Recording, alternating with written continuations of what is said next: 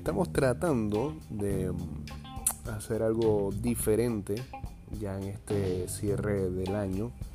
Eh, más que nada porque si se habrán dado cuenta a través de nuestras cuentas de Twitter, tanto de ida y vuelta como la mía personal, eh, lamentablemente el COVID nos llegó. Y eh, eso ha hecho que en mm, los últimos días no hayamos podido llegar a la estación de radio para poder hacer el programa como se debe. Y tenemos un retraso digital cuando por fin estábamos eh, metiéndonos en los charts tanto de, de, Spotify y de Apple Podcasts. Entonces este, no puede ser posible que se esté acabando el año y no haya manera de que no hagamos el programa de una manera u otra. Entonces no nos vamos a dejar Vamos a hacer esto a través de este cuarto de hotel hospital en el que estamos eh, gracias a la gente del Ministerio de Salud. Em, y veremos cómo nos sale este intento de programa con eh, lo más destacado en información que haya ocurrido diariamente y que nos llegue por acá. Eh, gracias a Dios este, por sus buenos deseos en las redes estamos bien, como podrán escuchar algunos síntomas ahí leves de como si fuera un resfriado un poco fuerte, pero este, todavía con la posibilidad de seguir echando cuento con ustedes y viendo cómo le metemos música a esto. Mientras yo estoy hablando aquí, estoy hablando a nadie. Bueno, eso también lo hago todos todas las mañanas en la radio, pero por lo menos tengo música en, los oídos en, ese momento en el que hablo. Acá es más, más difícil la cuestión. Pero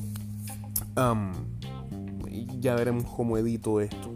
Si no, servirá como una prueba, un test y así mismo se desecha hasta que volvamos nuevamente a la emisora.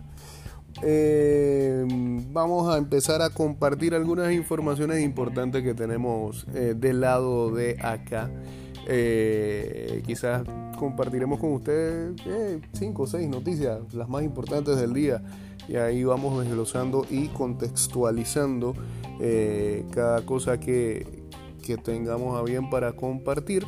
Eh, lo primero que tengo acá es que lamentablemente ayer en eh, un partido de baloncesto universitario eh, que enfrentaba a la Universidad de Florida contra Florida State era, ¿no? Los Florida Gators, un jugador, Keontae Johnson, lamentablemente cayó a la duela, colapsó eh, y se desconoce todavía qué lo habrá llevado a eh, lamentablemente sufrir esta caída. Eh, Johnson es una joven estrella de los Gators de la NCAA. sí enfrentaba a Florida State en un partido que se jugaba este sábado por la mañana.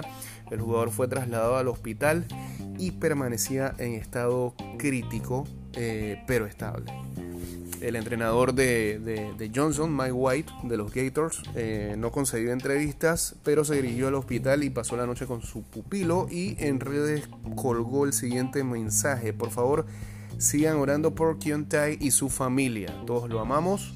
Eh, y los padres de Kiontai tomaron un vuelo de emergencia desde Virginia para unirse a su hijo y su entrenador. Eh, durante el verano a, a Kiontai le había dado COVID. Esta es la parte que me asusta mucho a mí. Eh, junto con varios de sus compañeros de los Gators.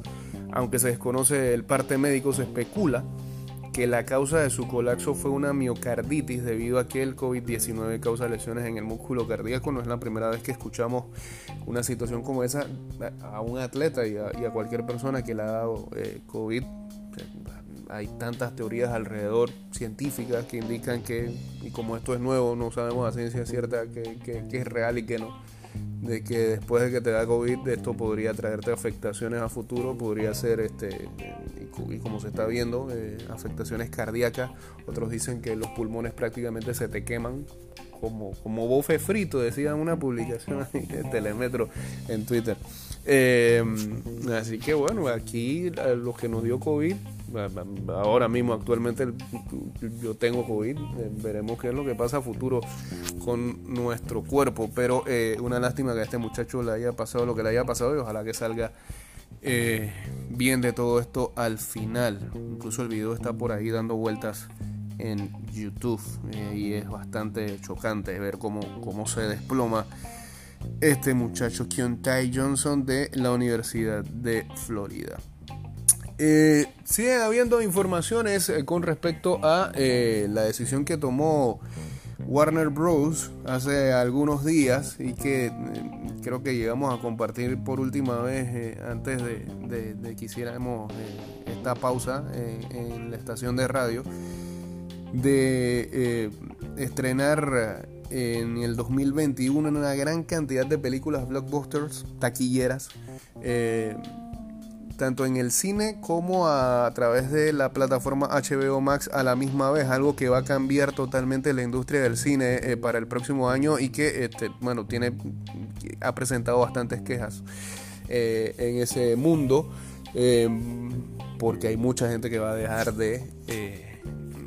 O, va a haber mucha pérdida de dinero con, con esta decisión que si es fructífera para la plataforma y para la misma Warner Bros., Seguramente otras empresas grandes lo van a copiar y tambalearía. ¿Tambalearía también dicho? Tambal. Eh, bueno, tambalea este, la, industria del cine en ese sentido, de los cines.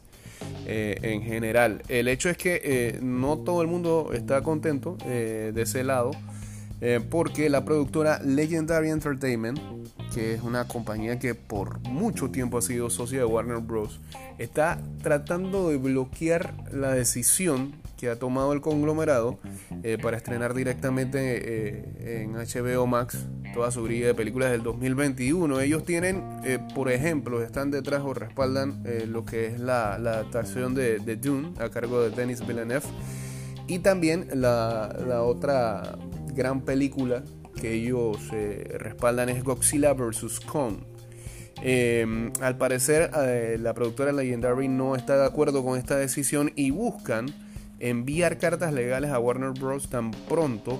Em, y lo que se quejan es que ellos fueron informados de la decisión 30 minutos antes del anuncio. Se parece a una ministra de acá, que le dijeron 15 minutos antes. Eh, así que eh, al mismo tiempo, su molestia radica en el hecho de que Legendary entregó un 75% de los 165 millones de dólares de presupuesto base de Dune, eh, entregando una cifra similar para lograr hacer Godzilla vs. Kong y los chifiaron totalmente. Pues, entonces los manes, dieron la plata y, Warner de su, forro, pues le salió que no, eh, vamos a estrenar esto en streaming a la misma vez. e incluso este sábado en el Saturday Night Live, eh, el presentador era Timothy Chalamet, eh, el actor eh, francés estadounidense. Y cuando ya cerraba el programa, Chalamet salía con un hoodie, con un abrigo que decía, o que, o que tenía el logo de em, Legendary en la parte frontal. Lo que es un guiño fácilmente a, la productora y que él está totalmente de acuerdo con eh, todo este bloqueo que quiere hacer el Legendary y no está a favor con la decisión que ha tomado Warner Bros. con su servicio de streaming de HBO Max. Así que eh, por lo visto hay, hay, yo no diría que decisión dividida. la misma gente de Hollywood no está muy de acuerdo con eh, la decisión que ha tomado HBO Max, o más bien Warner Bros., que es la dueña de HBO Max, para el 2021 y esta gran cantidad de películas que eh, supuestamente estrenarán al mismo tiempo en el cine y en el streaming. Ah, hay que decir algo, ellos van a estrenar, ellos van a estrenar estas películas y lo que va a pasar es que la van a estrenar al mismo tiempo, el mismo día, pero la película se va a quedar en la plataforma solamente un mes. Eh, y bueno, las películas, de ser exitosas en la sala de cine, se quedarán tanto tiempo este, la sala de cine digan eh, qué tan bueno es que siga rodando allí. Pero las películas eh, en estreno solamente estarán un mes en, en, la plataforma. Igual sigue siendo desventajoso porque al final del día, ¿qué usted prefiere?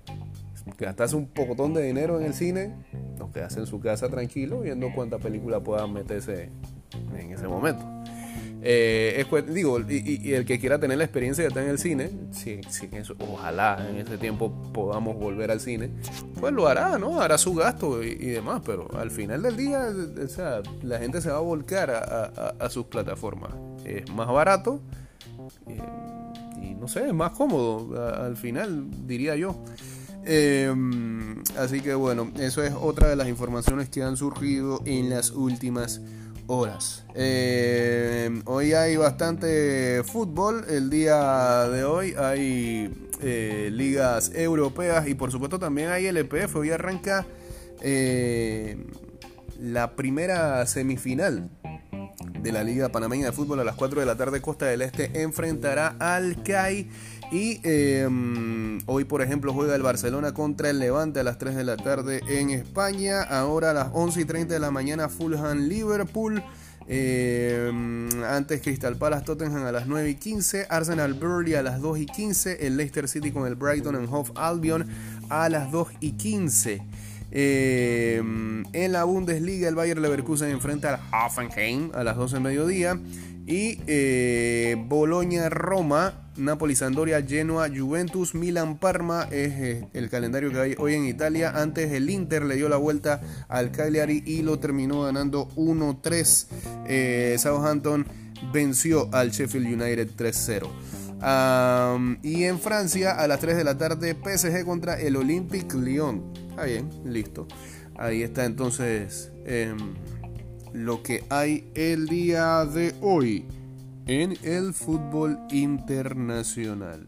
Para ver qué más tenemos por acá. Ah, bueno, este, por supuesto, más noticias que tengan que ver con el COVID. Ahora, ahora nos interesan más que nunca.